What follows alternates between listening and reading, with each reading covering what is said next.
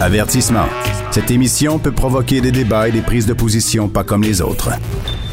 Vous écoutez Sophie Durocher grosse nouvelle qui vient de sortir. On apprend que Céline Dion va remonter sur scène à Las Vegas en novembre, mais c'est pas de ça dont on va parler avec Jean-François. Lisez la grosse nouvelle de la semaine. Euh, euh, ça va être demain le, ministre euh, Simon Jolin Barrette qui va déposer le plan du gouvernement Legault pour renforcer la loi 101. On a déjà quand même des bribes d'informations, mais moi j'étais intéressée à savoir ce que Jean-François lisait en tant qu'ex-chef du Parti québécois pensait. En fait, quelles sont ses attentes? Jean-François, bonjour. Bonjour. Aurais-tu préféré qu'on parle de Céline Dion qui remonte sur scène à Vegas? Bon, ben d'abord, je dois dire que j'étais présent à son dernier spectacle lorsqu'elle a fait euh, sa, longue série là, au juste Palace. Euh, J'avais été envoyé par une euh, par une radio pour euh, aller faire un reportage sur son dernier spectacle et j'avais appris qu'elle euh, avait trouvé ça très, très difficile euh, depuis le début parce que la scène était un petit peu penchée vers l'avant et donc oui. ça lui avait donné des gros problèmes de tendons pendant tout ce temps-là. Elle avait souffert le martyr. Puis elle était un peu contente que ça soit terminé. Alors moi, je pensais pas ça. Moi, je pensais que c'était un genre de, lune de miel extraordinaire, de rêve de princesse. Et puis là, euh, c'est fini. Le, le, le, plancher euh, penche par en avant. Là, ils ont remis un plancher normal pour pour, euh, pour les pieds de Céline pour la, pour la suite. Bon. Ça, c'est ben, une information importante. Et puis, c'est très bon pour l'économie américaine. La reprise américaine est certaine.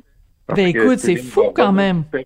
Dans l'économie de, de Las Vegas, c'est une bonne nouvelle. C'est une bonne nouvelle et euh, on parlera du français un petit peu plus tard. Parlons de l'anglais. Euh, c'est fou comment aux États-Unis euh, tout ressemble vraiment retourner sur la à, la normale. on apprenait la semaine dernière que Broadway, les spectacles allaient pouvoir reprendre le 15 septembre. On, on regarde un peu les États-Unis avec des petits coulets de bave sur le bord de, de, de nos lèvres quand même, en se disant tabarouette, ça va vite chez eux là. Oui, ben, c'est parce qu'ils ont eu, euh, bon, d'abord, euh, ils, fabriquent eux-mêmes une partie de leur vaccin.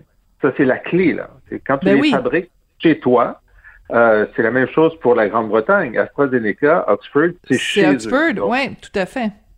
Donc, quand tu les fabriques chez toi, tu te les donnes d'abord à toi. Et il y a eu une accélération très forte de la production, une loi nationale euh, qui est utilisé pour mobiliser les manufacturiers en temps de guerre a été utilisé pour euh, le vaccin. Euh, le, vraiment, c'était une, une, énorme réussite logistique de faire en sorte que la moitié des Américains assez rapidement aient leur première dose et eux, ils vont assez rapidement pour la seconde dose aussi.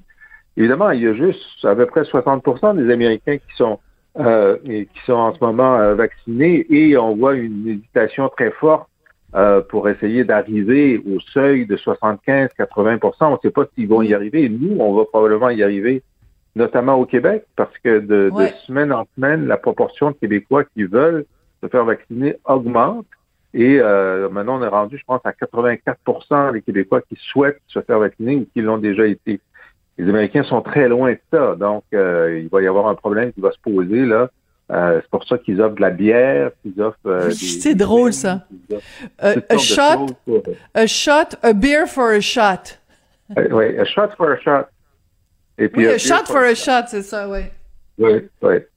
Alors, on va voir. Nous, pour l'instant, on n'a pas besoin de faire ça, mais on va peut-être finir, finir par y arriver. Mais effectivement, c'est le, retour de Céline, c'est un signe du retour à la normalité.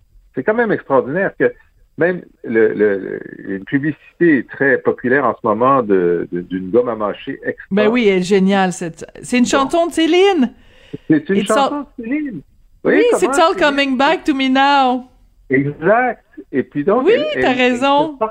Elle fait, partie de la culture, elle fait partie de l'histoire de la pandémie ou de la sortie de la pandémie. C'est quand on a l'empreinte québécoise grâce à Céline en particulier. C'est fou. C'est quand même quelque chose, c'est T'as tout à fait raison. Non, mais cette publicité-là est absolument hallucinante. Euh, c'est, c'est, écoute, c'est, je suis partie à pleurer moi en écoutant cette publicité-là parce que les, gens, bon, à rire d'abord puis à pleurer après. Euh, des gens qui donc se, se dépêchent de sortir de chez eux pour aller frencher des inconnus, mais d'abord en prenant une petite gomme. à mâcher. Et, non, mais avec la toune de Céline, c'est vraiment génial. Donc, tu as tout à fait raison, c'est tout à fait le symbole d'un certain retour à la normale. Euh, donc, revenons euh, sur le plancher des vaches ici au Québec. Demain, Simon Jolin Barrette va nous dire ce qu'il y a. Est-ce qu'il y a des dents dans sa loi sur la loi 101 ou pas dans son projet sur la loi 101 Écoute, il a déjà quand même annoncé la semaine dernière que à partir de maintenant, le gouvernement va communiquer uniquement en français avec les entreprises, mais ça fait 20 ans que le gouvernement est censé faire ça, fait que euh, en fait, on fait juste rattraper notre retard. Oui, ben euh, y a, c'est comme un menu là. Il y a des choses, il y a, beaucoup de choses qu'on peut faire pour améliorer le français au Québec.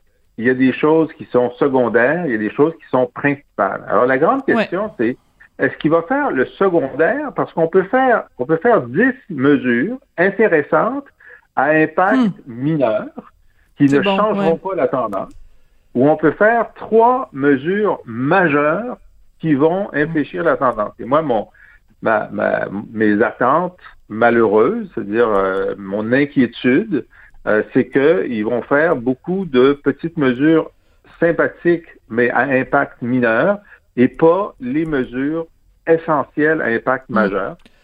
et je te vois venir, l'immigration, on en a parlé euh, régulièrement. Quelles seraient, les, quelles seraient les deux autres? Ben, alors, donc, ça, c'est la première. la deuxième, c'est sur l'éducation supérieure, s'assurer que les, dans les collèges anglophones, dans les universités anglophones, les, finissants aient une réelle connaissance du français, parce que puisqu'ils ne l'ont pas, ils participent à l'anglicisation des milieux de travail à Montréal. C'est extrêmement important. La question des étudiants étrangers aussi, qui sont des anglophones, qui apprennent pas le français. Alors, toute cette question des, des études supérieures anglophones. Alors, ça ne suffira pas qui, qui semble vouloir euh, nous annoncer, j'espère qu'ils vont nous surprendre, mais ce qu'ils semble vouloir nous annoncer, c'est un contingentement de l'éducation anglophone. Ça ne suffit pas, il faut pas les contingenter. On peut bien les contingenter, c'est mieux que rien, mais il faut qu'il faut qu'ils deviennent d'excellents francophones en, en, langue en, en, langue seconde. Et ça, euh, je suis pas sûr qu'ils vont faire ça. Et ta troisième mesure, la troisième, c'est dans la langue de travail. Est-ce que dans la langue de travail, ils vont euh, faire en sorte que non seulement dans les entreprises de, de 10 ou 25 employés et plus, la loi 101 s'applique, mais qu'il y a un réel resserrement parce que la loi 101 est mal appliquée dans les autres aussi. Il y a eu du relâchement important. Euh, il y a eu une époque, après Lorrain, où il y avait des comités de francisation qui fonctionnaient, qui étaient très vigilants, et depuis, ça a été laissé là, en jachère et en fait, les entreprises font un peu ce qu'elles veulent. Donc, est-ce qu'il va y avoir un réel resserrement euh, de ce côté-là? C'est les trois. Ensuite, une fois qu'on a fait ces trois-là, on peut en ajouter, hein, comme euh, effectivement, mm-hmm. parler en français seulement aux entreprises. Mais ça, ce que ça veut dire, c'est que ça va avoir un impact sur euh, le traducteur de l'entreprise. Hein. Il y a trois personnes qui vont traduire les, les, formulaires c'est bien. Euh, on peut avoir là le débat sur les, villes, les villes anglophones. oui, bon, les villes officiellement bilingues. Écoute, euh, je sais pas si tu as vu passer ça. Euh, le maire de Côte-Saint-Luc qui dit bon ben moi la majorité de ma de ma population est bilingue, donc c'est correct si mes conseils municipaux se passent en anglais. Hmm. C'est quand même assez insultant de se faire répondre ça en 2021 de toute façon, c'est pas grave, vous parlez l'anglais, fait que c'est pas grave, moi, m'aller faire euh, majoritairement en anglais. Mes conseils? Ben, oui. Sauf que le statut bilingue de la ville n'empêche pas des gens de s'exprimer en anglais. Euh, c'est-à-dire, si on enlève le statut bilingue de la ville, ça n'empêche pas les gens de s'exprimer en anglais au conseil municipal. Même chose, l'Assemblée nationale, n'importe qui peut se lever et parler anglais à l'Assemblée nationale, ce n'est pas interdit.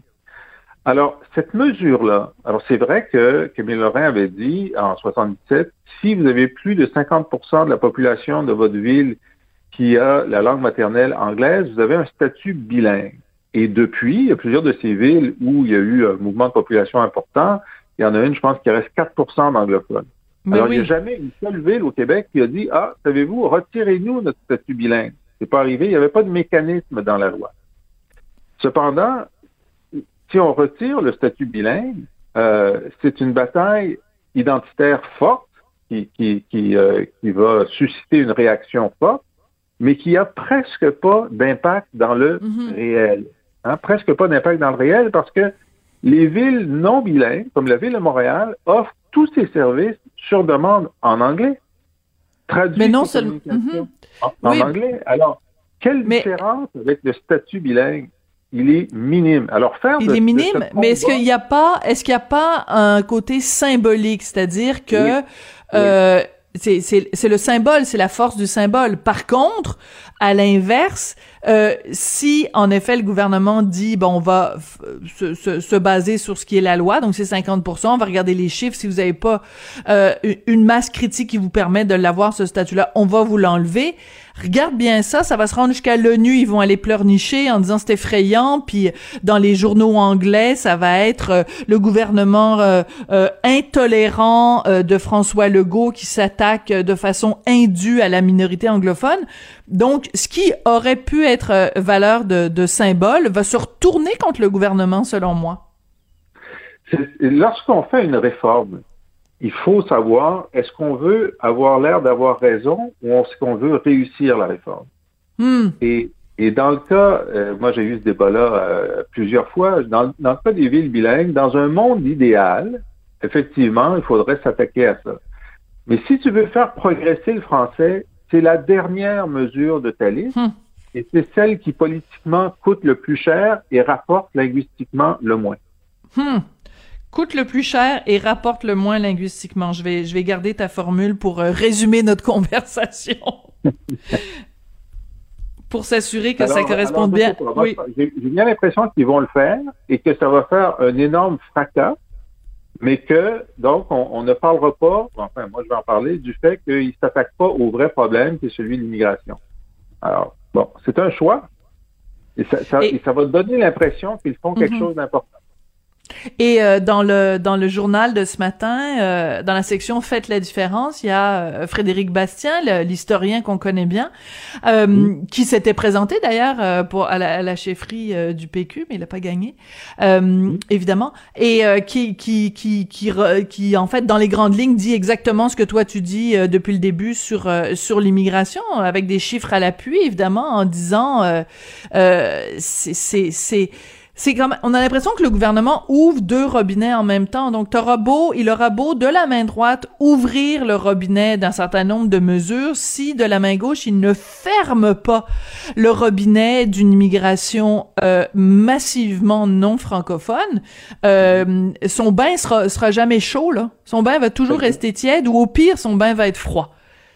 C'est ça. C'est exactement ça. Mais euh, François Legault n'a jamais voulu parler d'immigration euh, linguistique, sauf lorsqu'il avait dit, ben, on, on les fait- il avait dit à la CBC à l'époque, euh, avant qu'il soit au pouvoir, euh, Ouais. on insiste trop sur la demande du français dans des critères de sélection. Je il avait dit pas. ça. Il, il Ouais. s'est jamais dit. Mais ensuite, il a dit, bon, ben, on va les faire venir, c'est pas grave, ils parlent pas français, mais trois ans après leur arrivée, on va leur faire passer un test de français et de valeur. Et s'ils le passent pas, ben là, on leur donnera pas leur, euh, leur certificat de sélection, donc. Mais non, c'était pire. Bon, non, c'est ça. Puis écoute, t'imagines l'image de gens raccompagnés à l'aéroport euh, sous protection policière, euh, de, de évincés de chez eux, des enfants retirés de l'école, des gens forcés à quitter la province parce qu'ils n'ont pas réussi à passer un test de valeur ou un test de français. Comment Ouais. a-t-il pu deux secondes penser que c'était viable politiquement? Ben, moi, c'est pendant la campagne électorale de 2018, une de mes lignes les plus euh, les, les plus applaudies dans mes discours, c'était la seule personne qui devrait être expulsée du Québec, c'est la personne qui a inventé cette proposition-là. Pourquoi les gens disent que t'as pas le sens de l'humour? T'es super drôle, Jean-François. Je te remercie. Mais, euh, mais donc. Non, donc mais c'est une sacrée bonne ligne. C'est toi Ah qui ouais. l'avais écrite ou c'est un de tes conseillers politiques? Ah non, ça m'est venu comme ça euh, sur scène. Bon, bravo. Merci. Mais euh, en tout cas, ce qui fait qu'il y avait quand même une promesse à l'élection de 2014, une promesse tordue de faire quelque chose de sérieux sur, sur le français des immigrants. Et cette promesse-là est non tenue. Alors, comment est-ce que, on va voir demain, est-ce qu'il va probablement y avoir encore une augmentation du budget de francisation des immigrants déjà arrivés? Peu importe combien tu mets d'argent là-dessus, ça fait 50 ans que c'est un échec. Pourquoi? Parce que quand tu arrives à Montréal et que tu te rends compte que le français est optionnel pour vivre et pour gagner ta vie, pourquoi est-ce que tu t'enquiquinerais à passer des centaines d'heures à apprendre une langue qui est optionnelle? C'est ça le problème. À moins de tous les envoyer en Gaspésie, là, ça va. En Gaspésie, le français n'est pas optionnel, il est indispensable. Mais mm. euh, c'est peut-être une proposition. Tous les immigrants passeront d'abord deux ans en Gaspésie avant d'aller ailleurs sur le territoire. Ça, ça marcherait mais oui, mais ça se fera pas et euh, ça a été mis en lumière quand même. On l'a vu là avec cette campagne de vaccination qui, peine à décoller dans certains quartiers. Et euh, une des raisons pour laquelle ça ça ça, ça peine à décoller, c'est que euh, on a de la difficulté à rejoindre les gens pour les informer qu'il y a cette campagne de vaccination qui a lieu au Québec parce qu'il y a des gens qui ne parlent ni le français ni l'anglais. Oui, je comprends ça, mais je me suis dit quand même, on, sait qu'il y a des bulles euh, ethniques ou euh, d'immigration qui, se créent, puis il y a des gens qui vivent dans leur pays d'origine parce qu'ils écoutent avec, euh, avec les satellites et mm. Internet, ils écoutent la, la, radio du Pakistan ou la télé de la Russie, etc. Mais dans tous ces pays-là, ils vaccinent ici. C'est quand même la principale nouvelle partout dans le monde. Comment tu peux passer à côté du fait le monde entier est en train de se faire vacciner. Ça, ah, je sais pas. Oui, ça c'est mais c'est une excellente euh, question. Jean-François, toujours un plaisir euh, de te parler. On va se retrouver euh, vendredi, donc au lendemain de cette annonce de Simon Jolin Barrette. Donc, on va pouvoir en reparler et tu vas pouvoir tiens, je te lance un défi, tu me donneras ton évaluation sur 100 quelle note tu donnes à l'élève élève Simon Jolin Barrette. Merci beaucoup Jean-François. On va dire qu'on on, va le on va le noter sur l'échelle Camille Lorrain. Ah, quelle bonne idée. Une, échelle de l'homme blanc euh, qui a même pas le droit à un petit bout de trottoir. Il euh. faut se battre pour qu'il y ait un petit bout de trottoir euh, à Outremont. Mais en tout cas, c'est un autre débat. Merci beaucoup, Jean-François. Merci, au revoir.